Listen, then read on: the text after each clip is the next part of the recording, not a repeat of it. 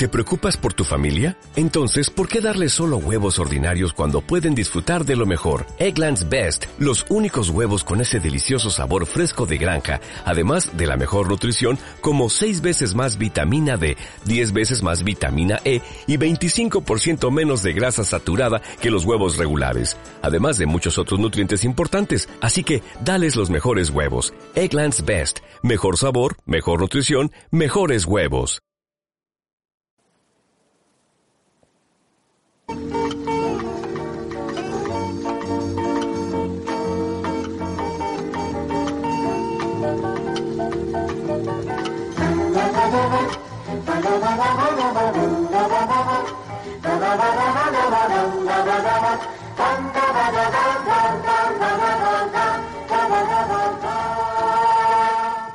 Bueno, bueno, bueno, bueno, soy JLNFM, aquí Joaquín Luqui. Tú y yo lo sabíamos, iba a volver, no sabíamos cuándo, pero iba a volver. Y he hecho una vez este impasse, eh, os voy a hablar eh, de la red social de Telefónica. Sí, todo el mundo estará pensando 20.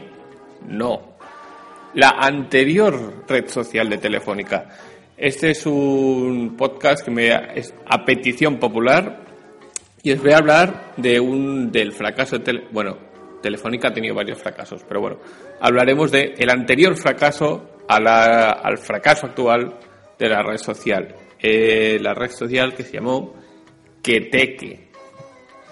Queteque, que te meto o que teque teque.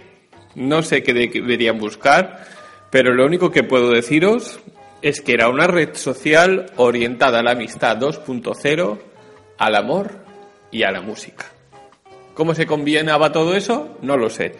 Pero dice, bueno, ya que es al amor y a la música y a la amistad 2.0, vamos a contratar a Paris Hilton para que haga la presentación en España de la red social. Ya se hicieron. Y dirás, ¿por qué Paris Hilton? Porque, claro, ella representaba la modernidad, eh, la interacción y la conexión con la juventud. Eso fue en 2008. Eh, y para que veáis, todo este red social pues abarcaba aspectos tan importantes como el acceso vía WAP, cosa que no tenían las otras redes sociales, y cualquier contenido dentro de la red social se podía acceder mediante un código BIDI.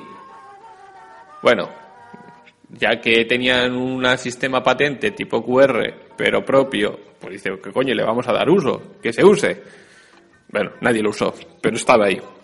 Y otra novedad de las que te disponían era que, atención, no te registrabas con el mail.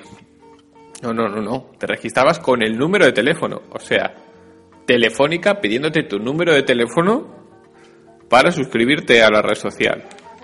Pero claro, solo por ese pequeño dato ya te daban acceso a fotos, blogs, vídeos, avisos, RSS, SMS, MMS, mm, vamos, todo lo que se les ocurrió lo metieron allí. Y sí, eh, fue un engendro. Además fue desarrollado por, eh, la, por la empresa Betty Bytes eh, y además solo costó, como digo eso, 10 millones de euros de nada. 10 millones de euros que al final entre gastos de, de usuarios que llegaron a ser 100.000 usuarios que llegó a tener, bueno, más o menos, y les costaba una media de 100 euros mantener a los usuarios. Eso se tradujo en unas pérdidas totales, el tiempo que duró, de 80 millones de euros. Nada, esto nada, esto a los seis meses, a los seis meses dijeron, mira, que esto es mucho gasto. Entonces eh, decidieron abandonarla, la dejaron ahí en el limbo, tenían una parte que se llamaba Keteke News, que eso era la polla en vinagre, porque iban a hacer un montón de noticias y todo para que la gente entrara a la red social, tampoco sirvió de nada. Y bueno, abandonaron directamente en 2010, en junio del 2010, eh, y lo, bueno, no lo abandonaron, lo transformaron. Lo llamaron Movistar Joven y lo dejaron como si fuera un foro más.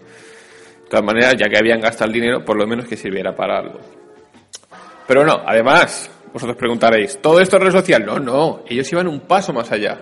Y dado que en 2008 estaba en pleno auge, mentira, eh, los mundos 3D decidieron crear también el Keteke City.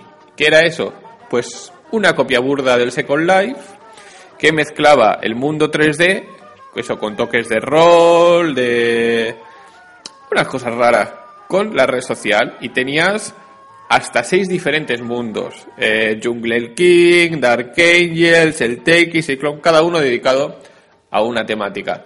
Bueno, tampoco entraba nadie. Eso es como os acordáis, y no es por, no es por meter el dedo la llaga, pero si os acordáis también, Telefónica creó los mundos 3D estos de Infobía. Sí, bueno, estos mundos 3D que ni la propia Infobía eh, llegó a tener ubicación. Entonces, lo estás creando tú, pero no estás dando tú un servicio. Entonces, ¿qué sentido tiene? Pero bueno, eso es todo lo que os tenía que decir. Eh, ya otro día hablaremos de otros faclasos de Telefónica, como fueron La Emoción, Terra, Noxtrum, Infobía, etcétera, etcétera, etcétera. Porque ellos al final lo que quieren es el justo mercado, que es lo que lo peta. ¡Hasta luego!